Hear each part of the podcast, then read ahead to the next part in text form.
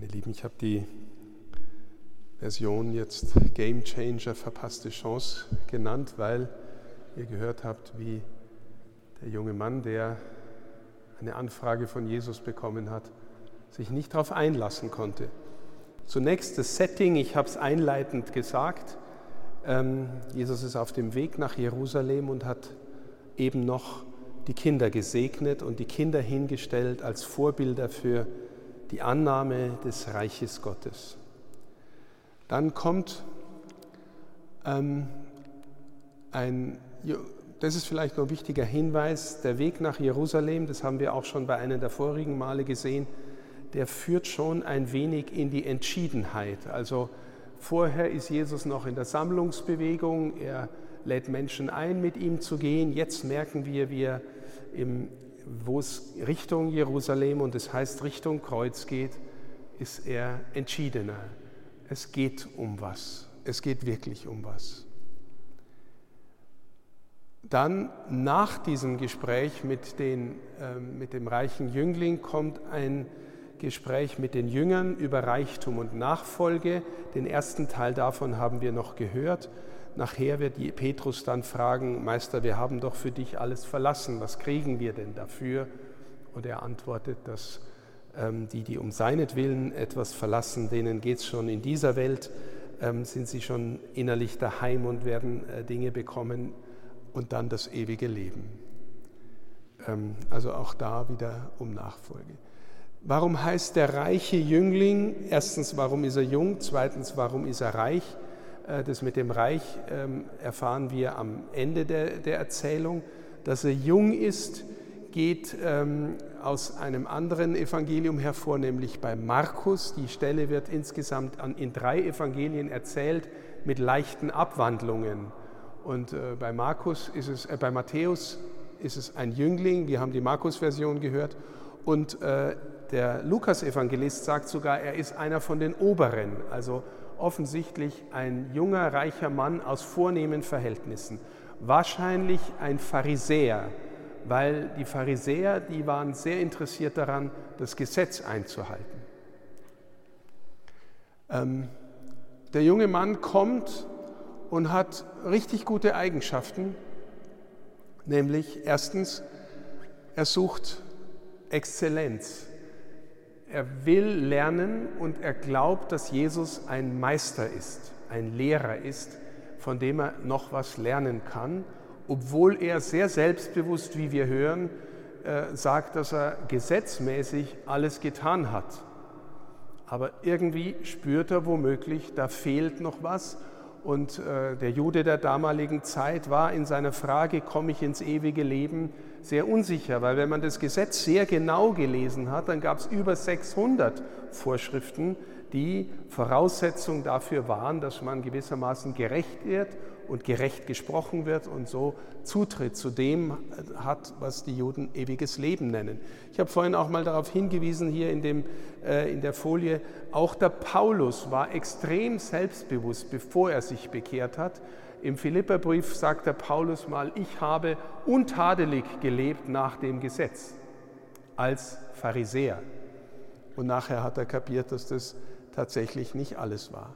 Der junge Mann sucht ein Ziel, das äh, über ihn hinausgeht, das nicht automatisch nur in ihm liegt. Ich werde gleich noch was zum Thema Freiheit sagen, äh, weil ich glaube, das ist ähm, etwas, was uns heute sehr, sehr stark beschäftigt und ähm, er sucht sogar das ewige Leben gewissermaßen über sich hinaus und von einem anderen äh, bestätigt oder erklärt. Und er weiß, ähm, dieses ewige Leben hat mit guten Taten zu tun. Es ist interessant, dass in dieser Version des Markus-Textes steht, dass äh, der junge Mann sagt, guter Meister. Und Jesus sagt dann, warum nennst du mich gut? In der Matthäus-Version sagt der junge Mann, Meister, was muss ich Gutes tun, um das ewige Leben zu erlangen? Also eine Variante, die äh, zumindest interessant ist. Er weiß auf jeden Fall, dass das ewige Leben irgendwas mit dem Gutsein zu tun hat. Die Antwort von Jesus ist nachher dieselbe. Gut ist Gott allein. Okay, jetzt möchte ich mit euch ähm, hier ist der Text nochmal. Alle diese Gebote habe ich von Jugend an befolgt. Jetzt möchte ich von, mit euch nochmal nachdenken über, weil da geht es um Freiheit, um freie Entscheidung. Der, der, junge Mann entscheidet sich nachher wegzugehen, aber schon vorher trifft er eine Entscheidung, bei Jesus etwas zu suchen. Ich habe äh, den Eindruck, wir haben, wir, wenn wir von Freiheit sprechen, sprechen wir vor allem in unserer Kultur zunächst mal von Wahlfreiheit. Ne? Freiheit bedeutet, ich kann tun, was ich will. Es ist mein Leben, es ist meine Ausbildung, es ist meine Partnerwahl, es ist mein Besitz, es ist, äh, die Welt steht mir zur Verfügung und so wie ich wähle, wähle, so ist es richtig und gut. Ähm, wer philosophisch tiefer nachdenkt und vor allem aus dem biblischen Horizont kommt, der sagt, es ist eine Freiheit der Schwebe. Also Schwebe bedeutet, ich stehe über den Dingen und ich wähle für mich aus, was für mich gut und richtig ist. Das ist äh, zunächst mal nicht einfach nur schlecht, nur wenn wir in der Frage nach der Freiheit dabei stehen bleiben, dann wird es schlecht. Ähm, ihr kennt alle irgendwie die biblische Erzählung von der sogenannten Erbsünde oder von dem Sündenfall, der dann dazu führt, dass die Menschen korrumpiert sind. Ich glaube, ein Symptom, dass die Menschen korrumpiert sind, ist das Stehenbleiben bei der Wahlfreiheit. Ich entscheide, was für mich gut ist und was für mich richtig ist. Ähm, in der, in der Sündenfallgeschichte sagt die Schlange zur Eva, also nimm von diesem Baum, iss davon, dann wirst du Gut und Böse erkennen. Also, was bedeutet es? Naja, du wirst es für dich erkennen. Du wirst entscheiden können, was für dich gut und böse ist. Du wirst nach deinem Willen die Welt organisieren und entscheiden und unterscheiden. Wenn es dabei bleibt, dann finden wir alle miteinander in das Übel, das die Welt heute auch als Gebrochene so kennzeichnet. Ähm, biblisch gesehen bedeutet Freiheit eher etwas Freiheit für Exzellenz. Ich habe beim letzten Mal schon kurz darüber gesprochen. Oder dann noch eine Stufe weiter, Freiheit in der Liebe. Freiheit für Exzellenz bedeutet, seine eigenen gewissermaßen äh, Antriebe und seine eigenen ähm, äh, Wünsche, aber meistens vordergründige Wünsche, so zu disziplinieren, dass sie einem größeren Ziel dienen. Also, ähm, ihr seid, viele von euch sind Studenten und vielen fällt es vielleicht nicht so leicht, einen schwierigeren Text zu lesen. Schwierigere Text lesen bedeutet hinhocken, Handy weg, Konzentration, vielleicht das nächste Buch mal rausschlagen, was heißt dieses Fremdwort, bei der Sache bleiben, trainieren, lesen trainieren, vielleicht nochmal überlegen, für mich aufschreiben, was hat der Text gemeint?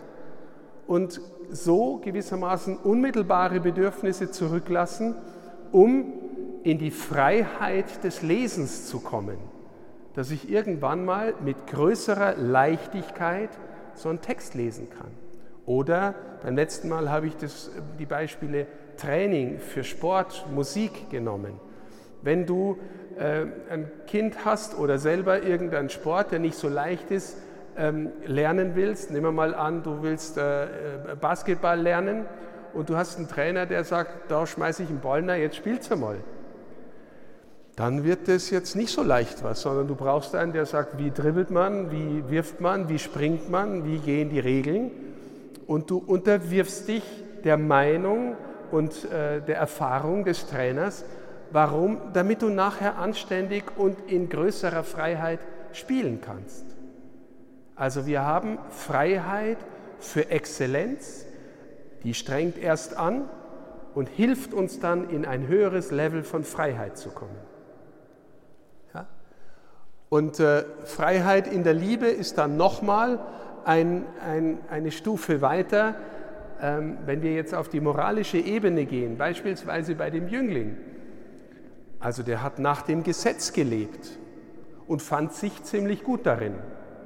Also ich habe ich hab alles eingehalten. Gell? Ich habe niemanden umgebracht, ich ehre meine Eltern, ich äh, äh gehe vielleicht am Sabbat in, in die Synagoge, ich, äh, bin, ich lüge, versuche nicht zu lügen, ich habe nie, äh, keinen Raub begangen, was auch immer. Ne? Die Gesetze, die Jesus aufzählt.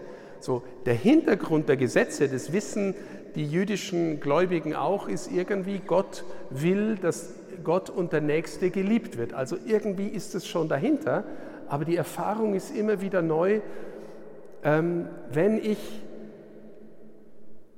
gut darin bin, irgendwelche Gesetze einzuhalten und mich deswegen auch noch gut finde, dann schaffe ich nicht den Überstieg in die Liebe.